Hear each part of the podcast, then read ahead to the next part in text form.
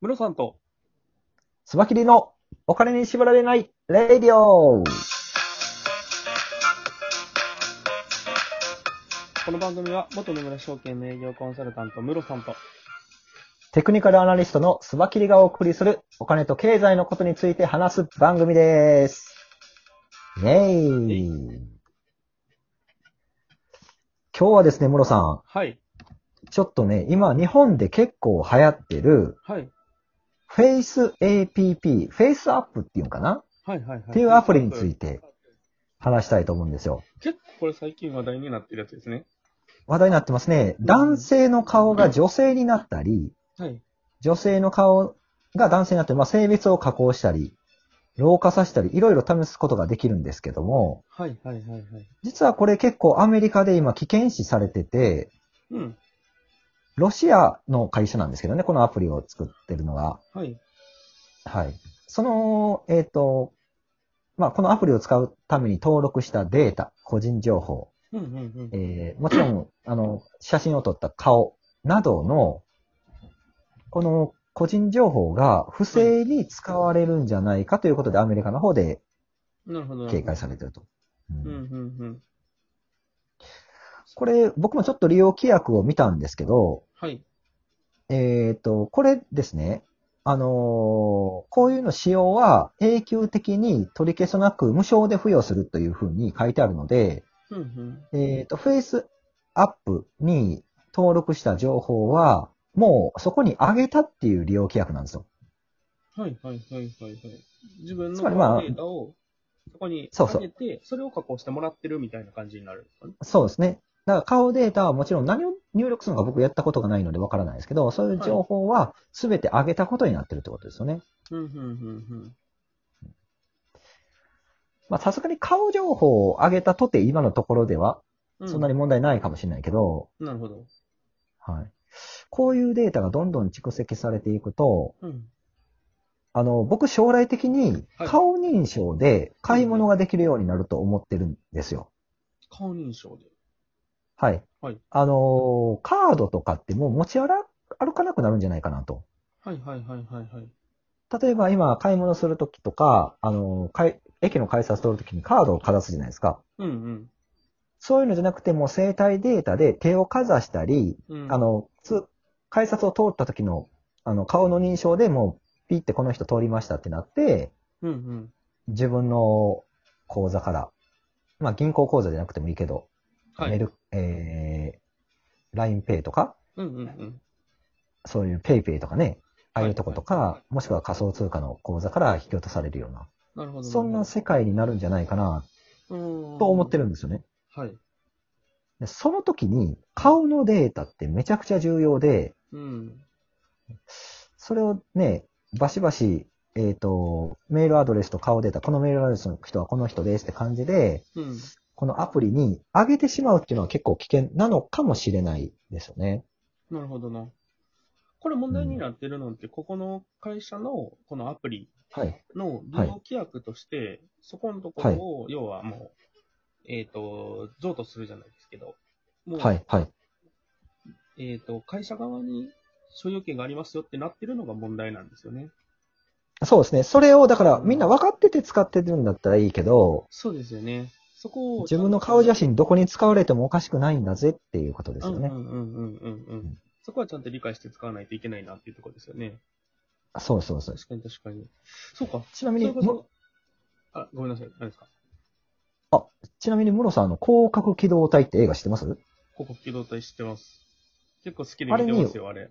思いますか、笑う男っていうのがあって、あ、笑い男シリーズですね。笑い男シリーズ、そうそう。はいはいはいそういう人は捕まらないんですけど、なんで捕まらないかっていうと、監視カメラとかに映った顔の画像が変換されてるんですよ。はい、別の人に。ありましたね。だから捕まらないんですけど、はいということは、あの、テクノロジーが進めば、そういう形で顔のデータを変換させて逃げ切るなんてのもあって、あでもやっぱそこや。あの、僕ね、今、このはい顔情報が、あの、第三者にこう使われるってなった時に怖いなと思ったのが、これ、はいこのラジオでも前に取り上げた、ディープフェイクだったじゃないですか。はい。要は、えっ、と、その人が本当に喋ってないことやのに、あの、顔の情報を使われて、その人がまるで喋ったような演説の動画を作れたりとか、はい。できてしまいますよっていう話があったじゃないですか、以前。ああ、ありましたね。はい。これ自分まさしくそれですのデータが、要は第三者に使われて、そういうものに作り変えられちゃうっていうことがあり得るっていうことですよね。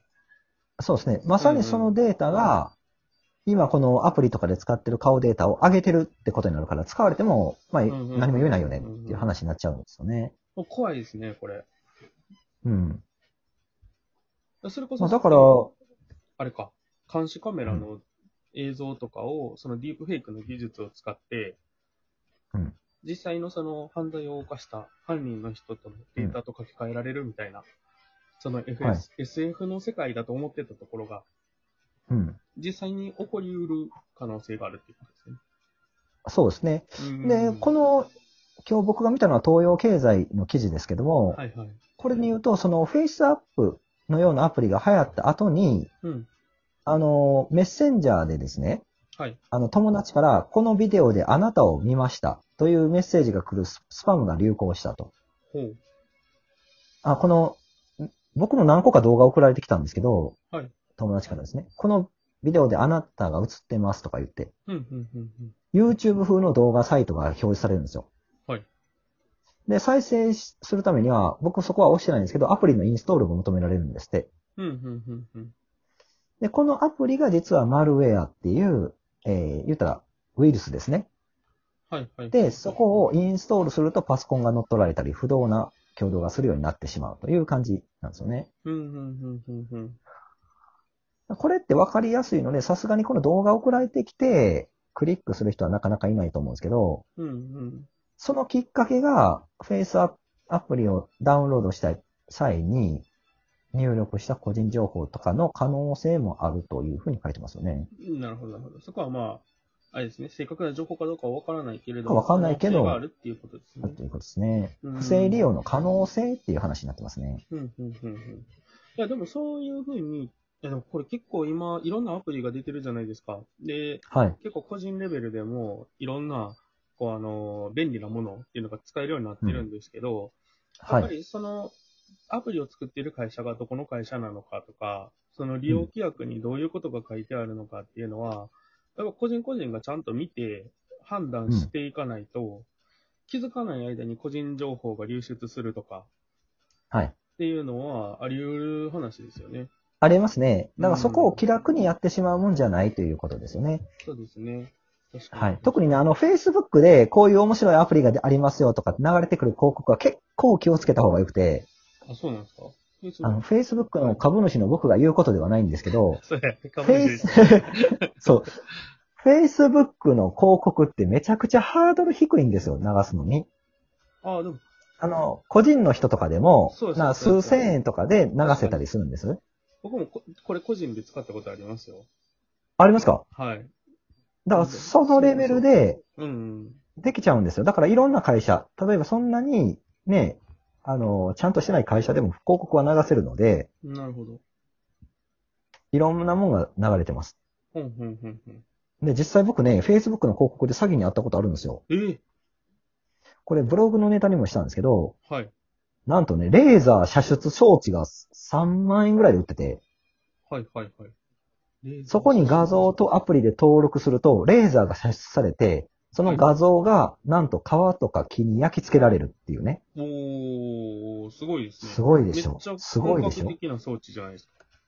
そうでしょ。はいそれを使ったら、だから革製品とかで、焼き印みたいな感じで、スバキリとかね、そういうのが量産できるということなんですよ。はいはいはいはい。面白い。これすげえなと思ってうんう、んいや、こんなのあったらいろんなものに加工できるし、はい。商売できるやんって言って友達と一緒にね、はい。買ったんですよ、それを。なるほどなるほど。はい。で、2週間後にそれが届いたんです。はい。で、友達と開けてみたら、はい中に時計が入ってたんですよ。時時計なんですよ。計。 ただのね。 レーザーただの時計が入ってそう、そう、そ、そうう、そこに行ってしまった。を買ったら、はい。買って、買ったら、はい。安物の時計なんですよ。はい。 1900円ぐらいで買えるような。3万円でね。3万円で買って、はい送られてきたのが1900円ぐらいの時計だったんですよ。なるほど。これ賢いのがちゃんと物送ってくるところが賢くて、はいはいはい。物を送って、ちゃんと送ってるかなって調べたら、ちゃんとあの、あの、宅配会社からは輸送中ってなってるわけですよ。ああ、そうか。間、追跡ができるわけですね。追跡できるんですよ。そしたら、あ、送ってきてるんや、ちゃんとしてるんやって言って、僕らは何もせずに待つじゃないですか。そうですね。で、届いてから、なんやねんと思って問い合わせたら、もう問い合わせ先はないわけですよ。はあ、はあはあはあ、なるほど、なるほど。繋がらないし、メールも返ってこなくなってるんです。 なるほどです。消えてるんです。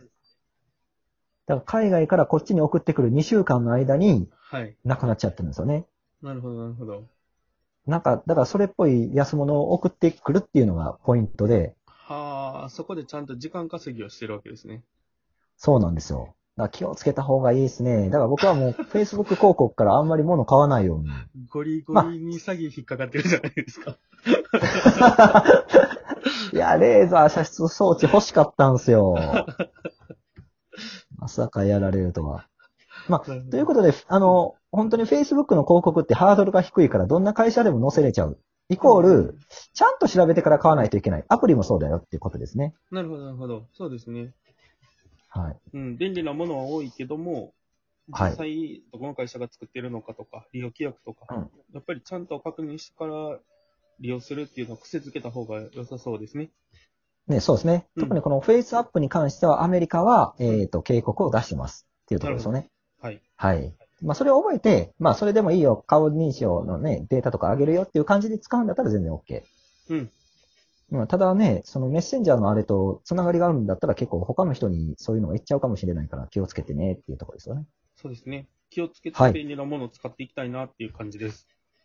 はい。はい。では、本日はそんな感じでした。はい、ありがとうまござたい明ます。日もよろしくお願いしまよろすし。くお願いします。